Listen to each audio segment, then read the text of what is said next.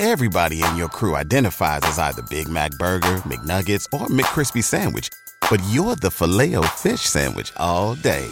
That crispy fish, that savory tartar sauce, that melty cheese, that pillowy bun. Yeah, you get it. Every time. And if you love the filet of fish, right now you can catch two of the classics you love for just $6. Limited time only. Price and participation may vary. Cannot be combined with any other offer. Single item at regular price. Ba da ba ba ba. ¿No se merece tu familia lo mejor? Entonces, ¿por qué no los mejores huevos? Ahora, Egglands Best están disponibles en deliciosas opciones. Huevos clásicos, de gallina libre de jaula y orgánicos de Egglands, que ofrecen un sabor más delicioso y fresco de granja que le encantará a tu familia. En comparación con los huevos ordinarios, Egglands Best contiene la mejor nutrición como 6 veces más vitamina D, 10 veces más vitamina E y el doble de omega 3 y B12. Solo Egglands Best. Mejor sabor, mejor nutrición, mejores huevos. Visita egglandsbest.com para más información.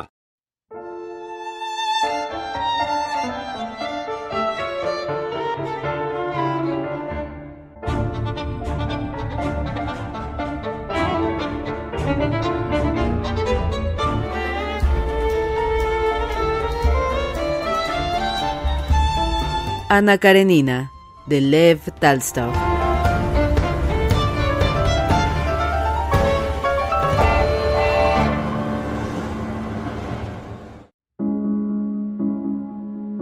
El lunes celebraba sesión extraordinaria la comisión del 2 de junio. Alexei Alejandrovich entró en la sala de reunión, saludó a los miembros y al presidente como de costumbre y ocupó su puesto poniendo las manos sobre los documentos que había preparados para él.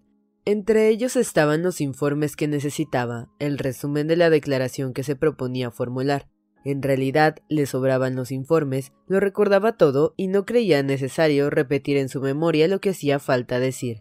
Sabía que llegado el momento y viendo ante sí el rostro del adversario, que en vano trataba de aparentar una expresión indiferente, el discurso saldría por sí solo mejor que todo lo que pudiera preparar. Pensaba que el fondo de su discurso sería grandioso y que cada palabra tendría suma importancia, y sin embargo, mientras escuchaba el informe oficial, el aspecto de Karenin no podía ser más inocente y más ofensivo. Nadie pensaba mirando sus manos blancas de hinchadas venas que tan suavemente acariciaban con sus largos dedos las hojas de papel blanco puestas en él, y viendo su cabeza inclinada de lado a lado con expresión de cansancio, que iban a brotar inmediatamente de su boca palabras que producirían una tempestad, obligando a gritar a los miembros e interrumpirse a unos otros y al presidente a reclamar orden. Cuando la declaración concluyó, Karenin anunció con voz suave y fina que tenía que manifestar algo relativo al asunto de los autóctonos. La atención se concentró en él. Alexei Alejandrovich tosió y sin mirar a su adversario, escogiendo como hacía siempre al pronunciar sus discursos, la primera persona sentada ante él, un viejecito tranquilo y menudo que nunca exponía en la comisión opiniones propias, comenzó él a explicar con voz firme y muy clara sus ideas. Cuando aludió a la ley básica y orgánica, su adversario se levantó de un salto y empezó a formular objeciones. Stremov, miembro también de la comisión, herido en lo vivo, empezó igualmente a justificarse. La sesión se hizo tempestuosa, pero Karenin triunfaba y su proposición fue aceptada. Quedaron nombradas nuevas comisiones y el día siguiente, en determinados círculos de San Petersburgo, no se hablaba más que de aquella sesión. El éxito de Alexei Alejandrovich fue mayor de lo que él mismo esperaba. A la mañana siguiente, martes, Karenin al despertar, recordó con placer su victoria del día antes, y a pesar de querer mostrarse indiferente, no pudo menos de sonreír cuando el jefe de su despacho, queriendo halagarle, le habló de los rumores que corrían referentes a su triunfo en la comisión. Ocupado en su trabajo cotidiano, Karenin olvidó por completo que hoy martes era el día fijado por él para el regreso de Ana Arkadievna, por lo que quedó sorprendido y desagradablemente impresionado cuando un sirviente le anunció su llegada. Ana había llegado a San Petersburgo por la mañana. Al recibir su telegrama, se le había mandado el coche. Alexei Alejandrovich debía pues de estar enterado de su llegada. Sin embargo, cuando llegó él no fue a recibirla. Le dijeron que estaba ocupado con el jefe del despacho. Ana ordenó que le avisasen de su regreso, pasó a su gabinete y comenzó a arreglar sus cosas, esperando que él fuese a verla. Transcurrió una hora sin que Karenina apareciese. Ana salió al comedor con el pretexto de dar órdenes y habló en voz alta con intención, esperando que su marido acudiese. Pero él no fue a pesar de que Ana le oía acercarse a la puerta de su despacho acompañado de su jefe de oficina. Sabía que su esposo había de salir enseguida por asuntos del servicio y quería hablarle antes de que se fuera para concretar sus relaciones.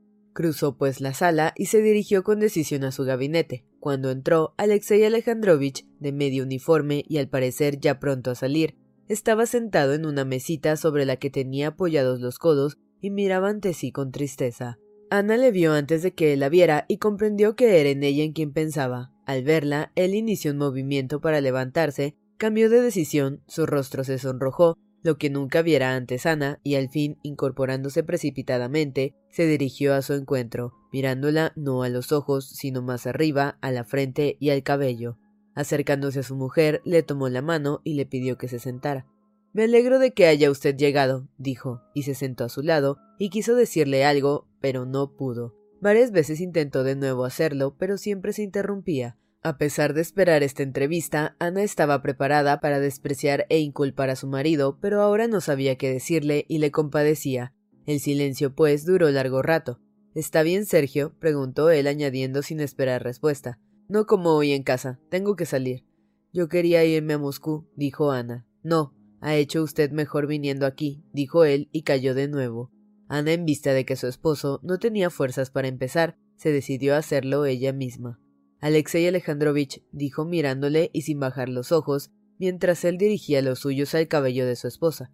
Soy una mujer culpable, una mujer mala, pero soy la misma que era, la misma que le dije y he venido para decirle que no puedo cambiar. Nada le pregunto de eso, respondió él de pronto con decisión, mirándola con odio a los ojos. Demasiado lo suponía.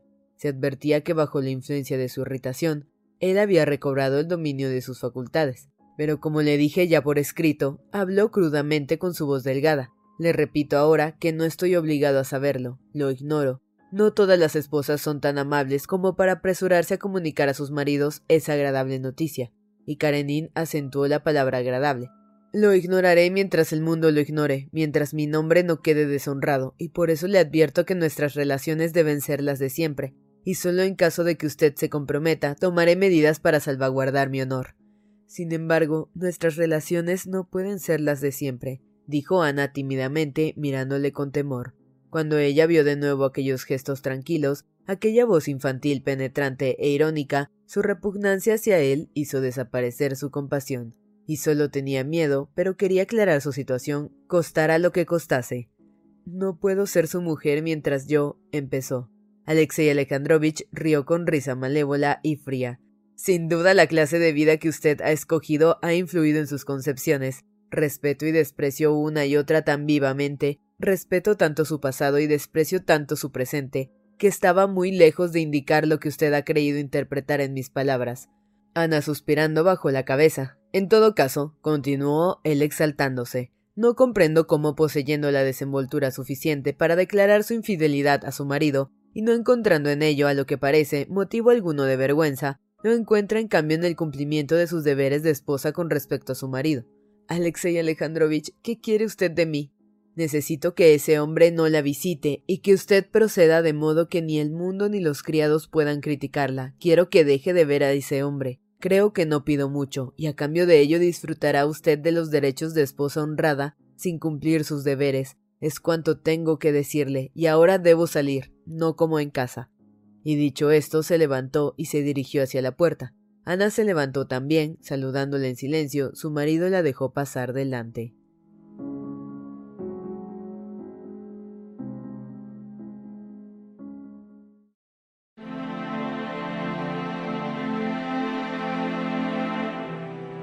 La noche pasada por Liobin sobre el montón de heno no dejó de tener consecuencias. Los trabajos de la propiedad en que hasta entonces se ocupara le aburrían y perdieron todo interés para él. A pesar de la excelente cosecha, nunca a su parecer se habían producido tantos choques ni tantas disputas con los labriegos como este año, y la causa de todo ello se le ofrecía ahora con claridad. El placer que sintiera en las tareas agrícolas, la aproximación que a causa de ellas se había producido en él, y los campesinos, la envidia que tenía de la vida sencilla de aquellos seres, el deseo de adoptarla, y que en aquella noche pasó de deseo a intención, y sobre cuyos detalles meditara, todo ello cambió de tal modo su punto de vista respecto al modo de llevar su propiedad, que ya no podía encontrar en esos trabajos el interés de antes, ni podía dejar de ver su actitud desagradable ante los trabajadores, que era la base de todo.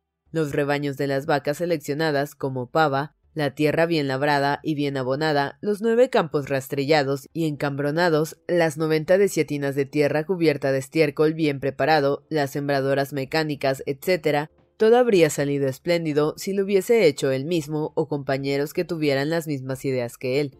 Pero ahora veía claramente, mientras escribía su libro sobre economía rural, que se basaba en que el principal elemento de ella era el trabajador, lo comprendía más, que aquel modo de llevar las cosas de la propiedad se reducía a una lucha feroz y tenaz entre él y los trabajadores, en la que había de su lado un continuo deseo de transformar las cosas de acuerdo con el sistema que él consideraba mejor, mientras que los obreros se inclinaban a mantenerlas en su estado natural.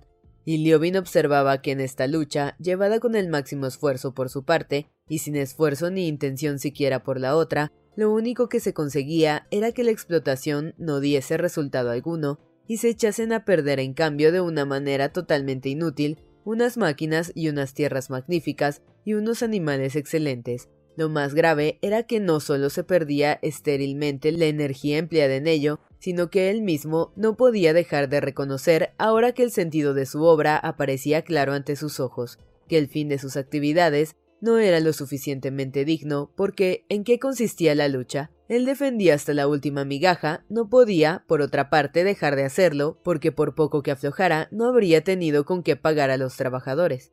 Mientras ellos solo defendían la posibilidad de trabajar tranquila y agradablemente, es decir, según como estaban acostumbrados. Convenía su interés que cada hombre trabajara cuanto más mejor, que no se distrajera ni se precipitara, procurando no estropear las aventadoras, rastrillos, trilladoras, etc., y por tanto que pensase siempre en lo que hacía. En cambio, el obrero quería trabajar del modo más feliz y agradable, sin preocupaciones sobre todo, sin pensar en nada, sin detenerse un momento a reflexionar. Este verano, Liobin lo había visto a cada paso. Mandaba guadañar el trébol para heno, escogiendo las peores desiatinas, en que había mezcladas hierba y cizaña, los trabajadores guadañaban a la vez las mejores desiatinas destinadas para el grano, disculpándose con que se lo habían mandado el encargado y tratando de consolarle con decirle que el heno sería magnífico. Pero él sabía que la verdad consistía en que aquellas desiatinas eran más fáciles de guadañar.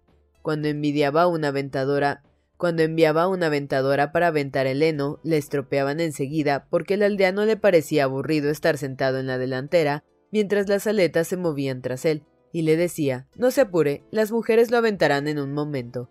Los arados quedaban inservibles porque el labrador no acertaba a bajar la reja y al moverla cansaba los caballos y estropeaba la tierra, y sin embargo aseguraban a Liobin que no había por qué preocuparse. Dejaban a los caballos invadir el trigo porque ningún trabajador quería ser guarda nocturno, y cuando una vez, a pesar de sus órdenes en contra, los trabajadores velaron por turno, Manchka, que había trabajado todo el día, se durmió y luego pedía perdón de su falta diciendo Usted lo ha querido. Llevaron las tres mejores terneras a pastar al campo de trébol guadañado sin darles antes de beber y los animales enfermaron. No quería creer que las terneras estuvieran hinchadas por el trébol y contaba como consuelo que el propietario vecino había perdido en tres días doce cabezas de ganado. Todo ello no era porque desearan mal a Liobin y a su finca, al contrario, él sabía que los labriegos le apreciaban y le consideraban un propietario orgulloso, lo que es entre ellos la mejor alabanza. Todo sucedía porque deseaban trabajar alegremente, sin preocupaciones, y los intereses de Liobin no solo les resultaban ajenos e incomprensibles, sino fatalmente contrarios a los suyos, que eran los más justos. Hacía tiempo que Liobin se sentía descontento de cómo llevaba su propiedad. Veía que su barco hacía agua, pero no encontraba ni buscaba por dónde, acaso engañándose voluntariamente, ya que nada le habría quedado en la vida si dejaba de creer en su trabajo. Pero ahora no podía seguir engañándose. Su actividad no solo había dejado de tener interés para él, sino que le repugnaba y le resultaba imposible ocuparse de ella. A esto se añadía la presencia a treinta verstas de él, de Kitty Sherbaskaya, a la que quería y no podía ver. Cuando estuvo en casa de Dolly, ella le invitó a ir, sin duda para que pidiese la mano de su hermana, que ahora, según le daba a entender Daria Alejandrovna, la aceptaría. Al ver a Kitty, Liobin comprendió que seguía amándola, pero no podía ir a casa de Oblonsky sabiendo que Kitty estaba allí. El hecho de que él se hubiese declarado y ella le rechazara creaba entre ambos un obstáculo insuperable. No puedo pedirle que sea mi esposa solo porque no ha podido serlo de aquel a quien amaba, se decía Liobin, y en este pensamiento enfriaba sus sentimientos y experimentaba casi hostilidad hacia Kitty. No sabré hablar con ella sin hacerle sentir mi reproche, no podré mirarla sin aversión, y entonces ella me odiará más como es natural, y luego, ¿cómo puedo ir allí después de lo que me ha dicho Daria Alejandrovna? ¿Cómo fingir que ignoro lo que ella me contó? Parecerá que voy en plan de hombre magnánimo para perdonarla. ¿Y cómo puedo mostrarme ante ella en el papel de un hombre generoso que se digna ofrecer su amor? ¿Para qué me habrá dicho eso Daria Alejandrovna? Habría podido ver a Kitty por casualidad, y entonces todo habría sucedido de una manera natural. Pero ahora es imposible, imposible. Dolly le envió una carta pidiéndole una silla de montar de señora para su hermana. Me han dicho que tiene usted una excelente. Espero que la traiga en persona. Escribía. Aquello le pareció insoportable. ¿Cómo era posible que una mujer inteligente y delicada pudiese rebajar a su hermana hasta aquel punto?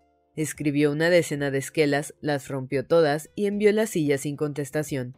No quería prometer que iría, porque no podía ir, y escribir que no iba por algún impedimento o porque se marchaba le parecía peor. Mandó pues la silla sin respuesta, convencido de que procedía mal, y al día siguiente, dejando los asuntos de la finca, que tan ingratos le eran ahora, que tan ingratos le eran ahora, en manos de su encargado, se fue a ver a su amigo Sviasky, que vivía en un distrito provincial muy alejado, poseía unos espléndidos pantanos llenos de chochas y el cual le había escrito hacía poco pidiéndole que cumpliese su promesa de ir a visitarle. Las chochas de los pantanos del distrito de Surovsk Tentaban a Liobin desde hacía mucho atrás, pero absorto en los asuntos de su finca, había aplazado siempre el viaje.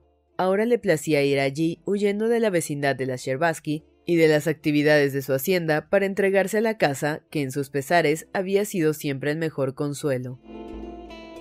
¿No se merece tu familia lo mejor? Entonces, ¿por qué no los mejores huevos? Ahora, Egglands Best están disponibles en deliciosas opciones. Huevos clásicos, de gallina libre de jaula y orgánicos de Egglands, que ofrecen un sabor más delicioso y fresco de granja que le encantará a tu familia. En comparación con los huevos ordinarios, Egglands Best contiene la mejor nutrición como 6 veces más vitamina D, 10 veces más vitamina E y el doble de omega 3 y B12. Solo Egglands Best. Mejor sabor, mejor nutrición, mejores huevos. Visita egglandsbest.com para más información. Everybody in your crew identifies as either Big Mac Burger, McNuggets, or McCrispy Sandwich. But you're the filet fish Sandwich all day. That crispy fish, that savory tartar sauce, that melty cheese, that pillowy bun. Yeah, you get it. Every time. And if you love the filet of fish, right now you can catch two of the classics you love for just $6. Limited time only. Price and participation may vary. Cannot be combined with any other offer. Single item at regular price. Ba da ba ba ba.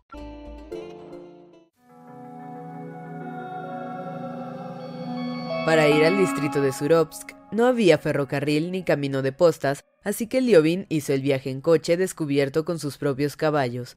A medio camino se detuvo para darles pienso en casa de un labrador rico. Un viejo, calvo y fresco, de ancha barba roja, canosa en las mejillas, le abrió los portones apretándose contra la pared para dejar pasar la troika después de haber indicado al cochero un lugar bajo el sombradillo en el amplio patio, nuevo, limpio y bien arreglado, en el cual se veían algunos arados inservibles, el viejo invitó a Liobin a pasar a la casa.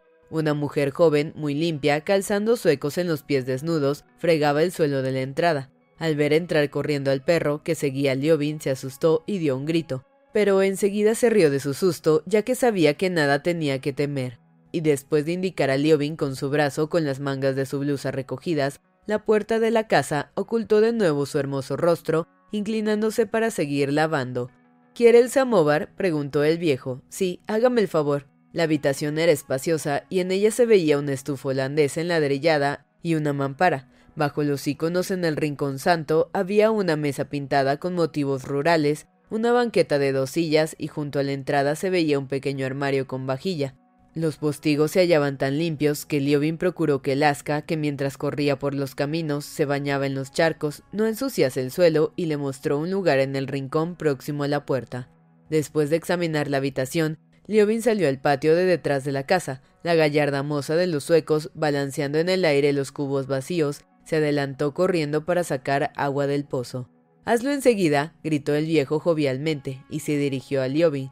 ¿Qué señor va a ver a Nicolás Ivanovich Sviasky? También él viene a veces por aquí, pensó con evidentes ganas de charlar, acodándose en la balaustrada de la escalera. Mientras el viejo le estaba contando que conocía Sviasky, llegaron los labriegos con rastrillos y arados. Los caballos que tiraban de estos eran grandes y robustos. Dos de los mozos, vestidos con camisas de indiana y gorras de visera, debían seguramente de pertenecer a la familia. Los otros dos, uno de edad y joven, el otro era sin duda jornalero, vestían camisas de tela basta. El viejo, separándose de la escalera, se acercó a los caballos y comenzó a desenganchar. ¿Qué? ¿Han arado? preguntó Liobin. Hemos arado las patatas. Tenemos también algunas tierras. Fedor, no dejes escapar al caballo grande. Átale al poste. Engancharemos otro caballo. Padrecito, ¿han traído las rejas de arado que encargaste? preguntó uno de los mozos, de enorme estatura, probablemente hijo del viejo. Están en el trineo, contestó el anciano, arrollando las riendas quitadas a los caballos y echándolas al suelo. Arréglalas mientras estos comen. Las mozas de antes, sonrientes, con las espaldas inclinadas bajo el peso de los cubos. La moza de antes, sonriente, con las espaldas inclinadas bajo el peso de los cubos, se separó en el zaguán. De no se sabía dónde salieron más mujeres jóvenes y hermosas, de mediana edad, viejas y feas, algunas con niños. El samóvar hirvió en la chimenea, los mozos y la gente de la casa, una vez arreglados los caballos, se fueron a comer. Leovin sacó del coche sus provisiones e invitó al viejo a tomar el té juntos. Ya lo hemos tomado hoy, pero por acompañarle, dijo el viejo con evidente satisfacción. Mientras tomaban el té, Liobin se enteró de toda la historia del viejo. Diez años atrás, éste había arrendado a la propietaria de las tierras 120 desiatinas y el año anterior las había comprado, arrendado además 300 desiatinas al propietario vecino. La parte más pequeña de las tierras, la peor, la subarrendada, y él mismo con su familia y dos jornaleros araban cuarenta desiatinas. El viejo se quejaba de que las cosas iban mal, pero Liobin adivinó que lo hacía por disimular y porque en realidad su casa prosperaba.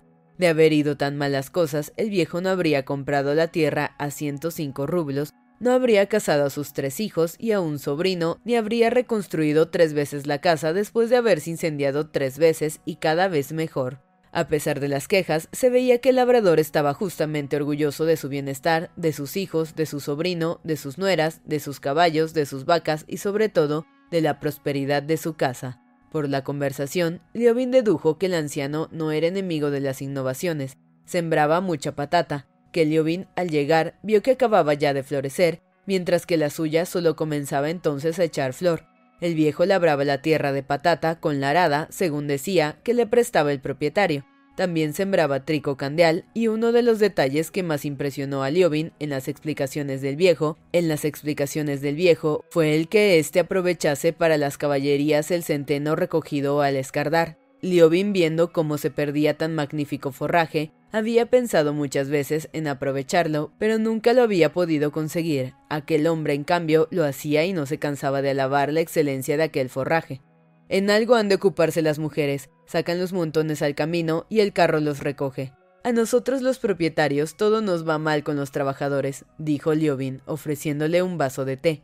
Gracias, dijo el viejo tomándolo, pero negándose a tomar el azúcar y mostrando un terrón ya mordisqueado por él. Es imposible entenderse con los jornaleros, son la ruina. Vea, por ejemplo, al señor Sviasky. Tiene una tierra como una flor, pero nunca puede tomar una buena cosecha, y es que falta el ojo del amo. Pero tú también trabajas con jornaleros. Sí, pero nosotros somos aldeanos y trabajamos nosotros mismos, y si el jornalero es malo, le echamos enseguida y nos arreglamos solos. Padrecito Finogen necesita alquitrán, dijo entrando la mujer de los suecos. Sí, señor, sí, dijo el viejo disponiéndose a salir. Se levantó, se persignó lentamente, dio las gracias a Liobin y salió.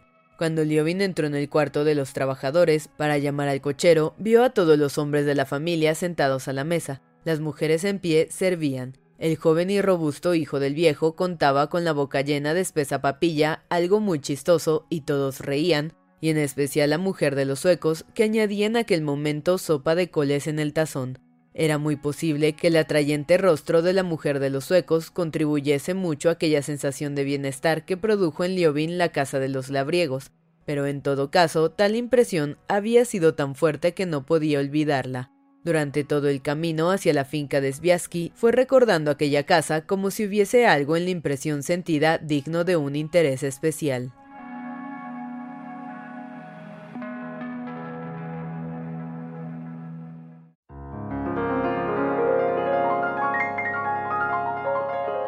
Sviasky era el representante de la nobleza de su distrito, tenía muchos más años que Liovin y estaba casado hacía ya tiempo. Vivía en su casa su joven cuñada, mujer muy simpática Liobin, quien no ignoraba que Sviatsky y su mujer deseaban casarle con aquella joven. Lo sabía con certeza, como lo saben siempre los jóvenes considerados casaderos, aunque no hubiera osado decirlo a nadie, y sabía también que aunque él deseaba casarse y creía que aquella joven habría sido una excelente esposa en todos los sentidos, tenía tantas probabilidades de casarse con ella, aún no estando enamorado de Kitty Sherbaskaya como de subir al cielo.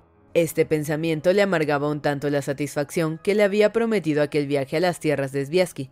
Al recibir la carta de este invitándole a casar, Liobin pensó en ello enseguida, pero también pensó que tales miras de su amigo eran un mero deseo sin fundamento y resolvió oír.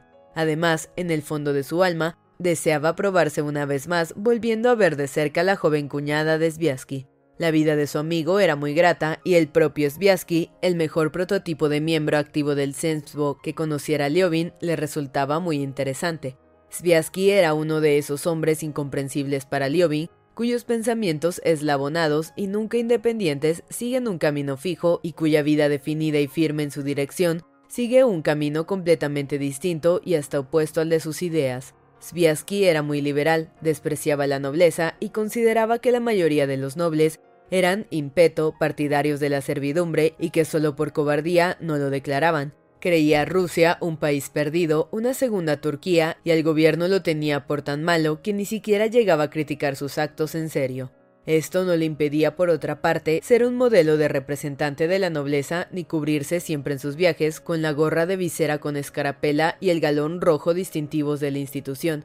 Creía que solo era posible vivir bien en el extranjero, a donde se iba siempre que tenía ocasión, y a la vez dirigía en Rusia una propiedad por procedimientos muy complejos y perfeccionados, siguiendo con extraordinario interés todo lo que se hacía en su país. Opinaba que el aldeano ruso, por su desarrollo mental, pertenecía a un estadio intermedio entre el mono y el hombre, y sin embargo, en las elecciones para el Sensbo, estrechaban con gusto la mano de los aldeanos y escuchaba sus opiniones. No creía en Dios ni en el diablo, pero le preocupaba mucho la cuestión de mejorar la suerte del clero y era partidario de la educación de las parroquias sin dejar de procurar que su pueblo conservase su iglesia. En el aspecto feminista, estaba al lado de los más avanzados defensores de la completa libertad de la mujer, y sobre todo de su derecho al trabajo, pero vivía con su esposa de tal modo que todos admiraban la vida familiar de aquella pareja sin hijos, en la que él se había arreglado para que su mujer no hiciera ni pudiese hacer nada, fuera de la ocupación común a ella y a su marido de pasar el tiempo lo mejor posible. Si Liobin no hubiera tenido la facultad de querer ver a los hombres por su mejor lado, el carácter de Sviasky no habría ofrecido para él la menor dificultad ni enigma. Habría pensado, es un miserable o un tonto, y el asunto habría quedado claro, pero no podía decir tonto porque Sviasky era sin duda, además de inteligente, muy instruido y sabía llevar su cultura con una extraordinaria naturalidad. No había ciencia que no supiese, pero solo mostraba sus conocimientos cuando se veía obligado.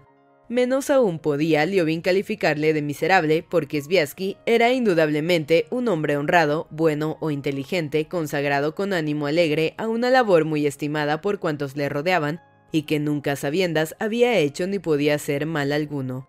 Liobin se esforzaba pues en comprenderle y no le comprendía, considerándole como un enigma y su modo de vivir como no menos enigmático. Eran amigos y por tanto Liobin tenía ocasiones de sondar a Sviasky de llegar hasta la base misma de su concepto de la vida, pero siempre sus esfuerzos resultaban vanos. Cada vez que Liobin trataba de penetrar más allá de las habitaciones de recepción del cerebro de Sviasky, notaba que éste se turbaba algo, que su mirada expresaba un recelo casi imperceptible, como si temiera que Liobin le comprendiese, e iniciaba una resistencia jovial.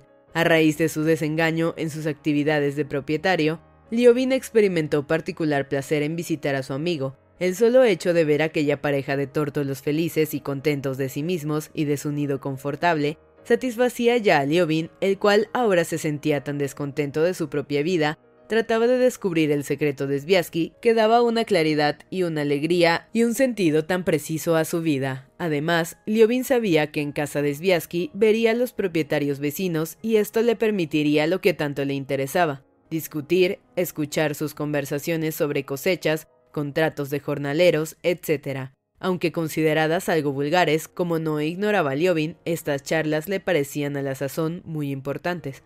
¿Acaso esto no tuviera importancia en los tiempos de la servidumbre o ahora en Inglaterra? En ambos casos, las condiciones son definidas, pero aquí en nuestro país, cuando todo está trastornado y apenas empieza a organizarse el nuevo orden, saber en qué condiciones se hará es el único problema importante que existe en Rusia.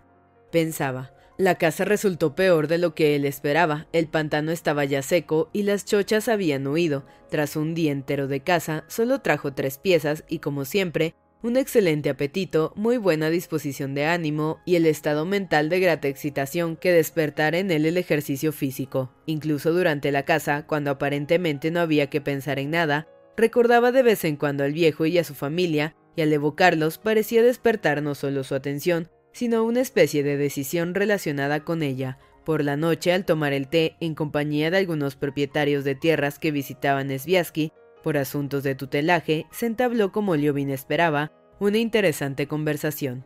En la mesa del té, Liobin se sentaba junto a la dueña y hubo de hablar con ella y con la cuñada instalada frente a él. La dueña era una mujer de rostro redondo, rubia y bajita, toda radiante de sonrisas y hoyuelos. Liobin trataba de indagar por mediación de ella la solución del problema que constituía para él su marido, pero no poseía su completa libertad de ideas. No se sentía lo suficiente desembarazado porque ante él estaba la cuñada. Esta llevaba un vestido muy especial que a Liobin le pareció que se había puesto para él, y en el cual se abría un escote en forma de trapecio, aquel escote cuadrangular, a pesar de la blancura del pecho, y acaso por ello privaba a Liobin de la facultad de pensar. Imaginaba errando probablemente que aquel escote tendía a influirle y no se consideraba con derecho a mirarlo y procuraba no hacerlo, pero tenía la impresión de ser culpable, aunque solo fuera por el simple hecho de que aquel escote existiese, que era preciso que explicara algo y le era imposible hacerlo, y a causa de esto se sonrojaba y se sentía torpe e inquieto. Su estado de ánimo se comunicaba también a la linda cuñada, la dueña, en cambio, parecía no reparar en ello y a propósito le obligaba a entrar en el tema de la conversación. Decía usted, manifestaba continuando la charla iniciada, que a mi marido no le interesaba nada ruso. Al contrario, en el extranjero está alegre, pero nunca tanto como cuando vive aquí. Aquí se halla en su ambiente. Como tiene tanto que hacer y se interesa por todo, ¿no ha estado usted en nuestra escuela? La he visto. ¿No es esa casa cubierta de hiedra? Sí, es obra de Nastia, dijo señalando a su hermana. ¿Les enseña usted misma? preguntó Liobin, esforzándose en no mirar el escote, pero sintiendo que mirase o no hacia allí, tendría que verlo igualmente. Sí, enseñaba y enseño, pero tenemos además una buena maestra. Hemos introducido también clases de gimnasia. Gracias, no quiero más té, dijo Liobin, y a pesar de reconocer que cometía una incorrección, pero sintiéndose incapaz de continuar aquella charla, se levantó sonrojándose. Oigo una conversación muy interesante, añadió. Se acercó al otro extremo de la mesa, donde estaba sentado el dueño con dos propietarios. Spiaski, acomodado de lado a la mesa, sostenía la taza con la mano y apoyaba el codo sobre la madera. Con la otra mano empujaba su barba, subiéndola hasta la nariz como para olerla y dejándola caer luego. Sus brillantes ojos negros miraban a un propietario de canosos bigotes que hablaba con agitación y a juzgar por su rostro debía de encontrar divertido lo que decía. El propietario se quejaba de los aldeanos, Liobin veía claramente que Sviatsky podía contestar muy bien aquellas quejas y aniquilar a su interlocutor con palabras, pero su posición se lo impedía y por ello escuchaba, no sin placer, las cómicas lamentaciones del propietario. El hombre de los bigotes canosos era un evidente partidario de la servidumbre, un hombre que no había salido de su pueblo y a quien apasionaba dirigir los trabajos de su finca. Esto se deducía por su vestido, una levita anticuada y algo raída en la que el propietario no se sentía a gusto, por sus ojos entornados y perspicaces, por su conversación en buen ruso, por el tono imperativo adquirido a través de una larga práctica de mando, por los ademanes seguros de sus manos grandes y bien formadas, tostadas por el sol, con un único y antiguo anillo de boda en su dedo anular.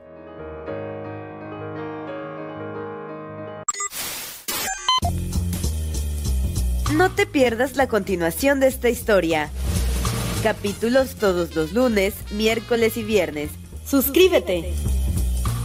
El Cuentero, con historias para tus oídos.